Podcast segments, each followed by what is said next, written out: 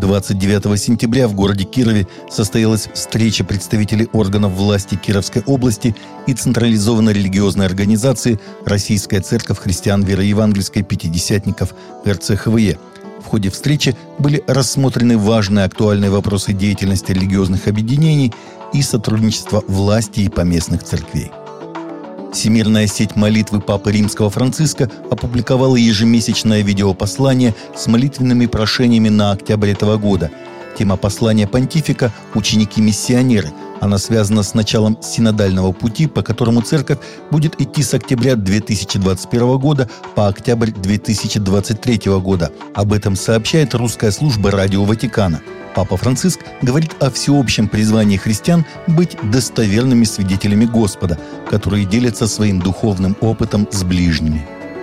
Папа Франциск направил приветственное послание членам Парламентской ассамблеи Совета Европы, которые 29 сентября в Страсбурге обсуждали актуальные вопросы окружающей среды и прав человека – Епископ Рима отмечает, что Святейший Престол, как страна-наблюдатель, с особым вниманием и интересом следит за деятельностью Совета Европы в этом направлении, с уверенностью, что каждая инициатива и конкретное решение этой организации, способные улучшить драматическую ситуацию благосостояния нашей планеты, должны быть поддержаны и высоко оценены. Многодетность должна стать нормой для России. Объявлять ее маргинальной или героизировать многодетных родителей неправильно, заявил председатель Патриаршей комиссии по вопросам семьи, защиты материнства и детства Русской Православной Церкви Иерей Федор Лукьянов. По мнению Иерея, необходима всесторонняя поддержка многодетных семей, чтобы родители не находились в постоянном режиме выживания, а находили время на досуг и воспитание детей. Недавно Манчестерский столичный университет совместно с Честерским университетом Великобритании опубликовали результаты исследования о влиянии пандемии на религиозную жизнь в этой стране. В отчете «Британские ритуальные инновации при COVID-19» аналитики рассказали о деятельности более 600 церквей, мечетей и других культовых сооружений во время пандемии – Исследование показало, что во время пандемии многим религиозным организациям в стране было сложно перестроиться и начать проводить не только богослужения, но и свадьбы и похороны в режиме онлайн. Несмотря на проблемы, исследование также выявило ряд положительных моментов, связанных с пандемией.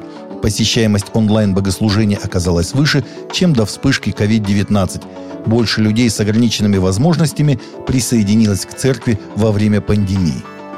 Канадские католические епископы принесли официальное покаяние и пообещали выплатить около 24 миллионов долларов США за пять лет, дабы откупиться от индейцев в скандале о малолетних жертвах католического школьного перевоспитания.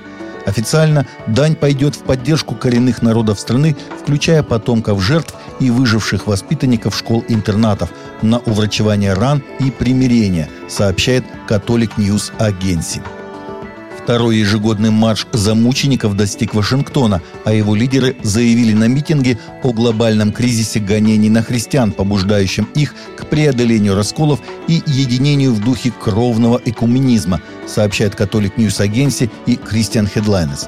Гия Чакон, основательница и президент движения за мучеников, организовавшего марш, заявляет, что надеется привлечь всеобщее внимание к глобальному кризису гонений на христиан – до тысячи христиан со всех концов США собрались в Национальном торговом центре на митинг, за которым последовал молитвенный ход к Белому дому и вечернее мероприятие «Ночь мучеников», проведенное в отеле GW Marriott.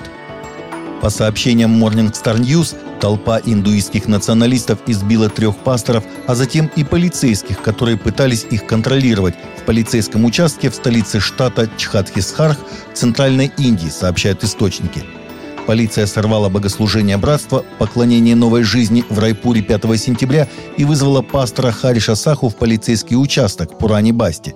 По словам пастора Саху, там проводились допросы, а затем в участок ворвались националисты, которые подали жалобу на пасторов в полицию и пытались устроить самосуд. США Комиссия по этике и религиозной свободе Южной Баптистской конвенции и Национальная ассоциация евангелистов объединились в понедельник с пятью другими религиозными группами для защиты права заключенного в камере смертников в Техасе. Который просит, чтобы его пастор возложил на него руки и помолился, когда ему будут делать смертельную инъекцию за убийство человека в 2004 году. Приговор 37-летнему заключенному Джону Генри Рамирису за убийство 46-летнего работника круглосуточного магазина Пабло Кастро был отложен Верховным судом США 8 сентября. В Иране христиане прибегают к помощи контрабандистов для доставки Библии в страну, сообщает МН Онлайн. Далее Библии распространяются по сетям домашних церквей. Удивительно, что контрабандисты знают, что они перевозят, но, несмотря на серьезное наказание, готовы за плату доставлять священное писание в Иран. В этой стране есть случаи, когда христиане получили реальные сроки только за то, что Библия была найдена у них дома – Пасторы Ирана молятся о защите контрабандистов и христиан, распространяющих Библии по всей стране. Молитесь, чтобы мы продолжали набираться смелости, верить в Него, когда будем идти вперед, говорят они. Таковы наши новости на сегодня. Новости взяты из открытых источников. Всегда молитесь о полученной информации.